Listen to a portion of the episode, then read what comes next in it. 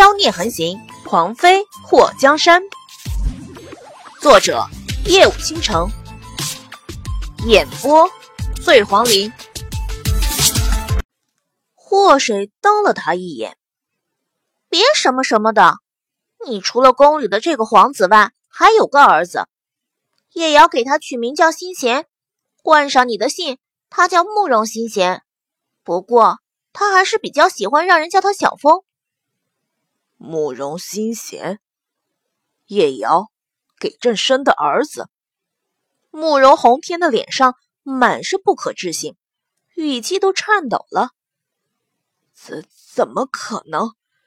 朕这么多年都不知道朕的儿子在哪里，他这些年是怎么过的？天啊！朕怎么才能见到他？他过得好不好？看到慕容宏天有些语无伦次，莫介一伸手揽住了霍水的肩膀。皇上想见小风不难，不过皇上要先清理一下这乌烟瘴气的后宫。慕容宏天看着莫继业，脸上突然浮现恼意。难道纪王知道朕的儿子在哪里？既然纪王知道，为何？不让朕的皇子和朕相认，你安的什么心？听到慕容宏天如此质问莫继业，祸水马上就不干了。皇上，你这话说的让人有点心寒啊，有没有？要不是我家王爷，你儿子怕是早就被人害死了。晋王让你先清理后宫，说的有什么错？叶瑶的死就是你后宫里的女人害的。你那长子流落在民间八年有家难回，也是因为皇宫不安全。皇上，你这个当父亲的都不知道，还有个亲生儿子在外面受苦，你有什么资格说继王？慕容宏天被祸水说的语塞，脸色也变得非常难看。莫太后叹了一口气：“唉，过去的事情就让它过去吧，水儿。”虽然我不再当太后，不过我敢保证皇孙的安全，就让他进宫吧。祸水走到太后面前，太后让小风进宫也可以，不过他想不想留下，还要看他自己的意思，不要强迫他好吗？虽然希望霍东风可以认祖归宗，但是如果宫里头不适合他。还会给他带来生命危险的话，或是觉得不如留在宫外。莫太后点了点头。那孩子流落在外，也吃了不少的苦头。如果他愿意留在我的身边，我会用教导太子的方式教他。太后，祸水愣了一下，用教导太子的方式教太后。这是要立霍东风当太子吗？慕容宏天没想到莫太后会这样说。母后，现在立太子是不是早了点莫太后看了慕容宏天一眼。我还是出宫去山里的安堂修行吧。母后，朕觉得现在立太子正是时候。慕容宏天妥协。莫太后点了点头。其实留在宫里也不错。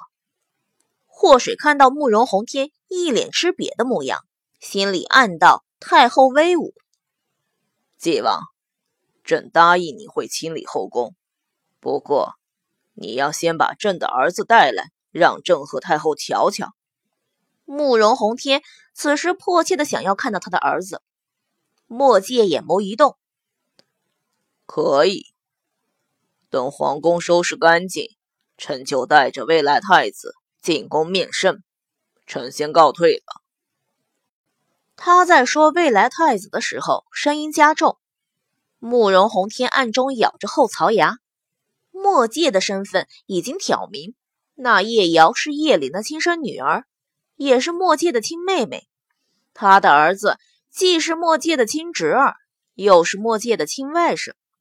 不管怎么样，墨继业都要助着这个孩子当上太子就对了。立太子之事，还要听听朝中大臣们的意见。慕容宏天在没看到叶瑶所生的儿子之前，不能妄下定论。就算他是一国之君，在立太子的问题上也不能含糊。好，本王等你看到小封后的决定。水儿，我们回府。祸水、莫谢两个人和太后还有莫景阳告辞后，带着晋王府的人离开。皇宫一役后，晋王府和宁王府的军队都被慕容宏天收编进国家军队中。朝中大臣犯了错误的，直接官降一品，罚一年的俸禄。莫景阳救驾有功，被封忠义王。慕容随风贬为庶民，终身监禁在天牢，永不放出。晋王府的所有财产，还有慕容随风在各处的产业，全都纳入国库。晋王府，墨迹和祸水回到晋王府后。第一时间去看玄武。玄武躺在床上，面如死灰，双眼紧闭，嘴唇不断的颤抖。大师兄，祸水看到玄武的模样后，觉得是自己连累了玄武。对不起，都是慕容随风害的，和你有什么关系？丰都城此时已经换下了满是鲜血的衣服，看到玄武躺在那里，动也不动。心里有些难受。如果他不是中了暴雨梨花针的毒，就不会变成这样。如果我不去研究那个暴雨梨花针，大师兄也不会被伤。都怪我，祸水内疚的不能原谅自己。邪医拿着银针插在玄武的头顶。王妃，当时那种情形，如果没有暴雨梨花针的话。我们三个指不定已经被射成了刺猬，大师兄可能命中有此一劫，你也不用太难受。祸水看着邪医给玄武施针，药都用过了，都用过了，连用银雪玉炼出的药给他都没有效果，只能暂时保住他的性命而已。难道就没有别的办法了？邪医施针的手顿了一下，也不是没有办法。祸水和房中的人都眼前一亮，什么办法？邪医有些迟疑。也许我妹妹可以医。你妹妹？所有人都一脸的惊讶。丰都城站在邪医的面前，左看右看。邪医，你什么时候多了一个妹妹了？长得和你像不？魔苍把丰都城一把推开，然后也上上下下的打量邪医。相处了这么多年，哥哥怎么不知道你还有个妹妹了？说吧，是不是你妹妹太丑，你不敢放出来？你妹妹才丑！邪医怒瞪魔苍一眼。我妹妹与我是双生，出生的时候。身体特别的羸弱，差点就夭折。庆幸的是，我爹娘的至交好友赶到，救了我妹妹一命。后来，我爹娘被仇家害死的时候，我和妹妹被爹娘的好友所收养。这和你妹妹能救玄武有什么关系？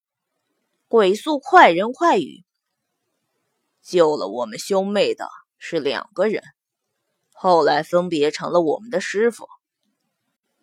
我师傅当年被武林中人称为毒杀，而我妹妹的师傅，就是几十年前武林中人总想找却找不到的医仙。战天涯摸了摸下巴：“你师傅叫毒傻，怎么教了你一身的医术？”我师傅和妹妹的师傅本是夫妻。我师傅制毒，师娘解毒。后来，师傅跟着师娘学了不少克制他剧毒的解药。师傅说，想要制成天下第一毒，就要先找到克制能解剧毒解药的毒药。邪医，你的话让我有点懵。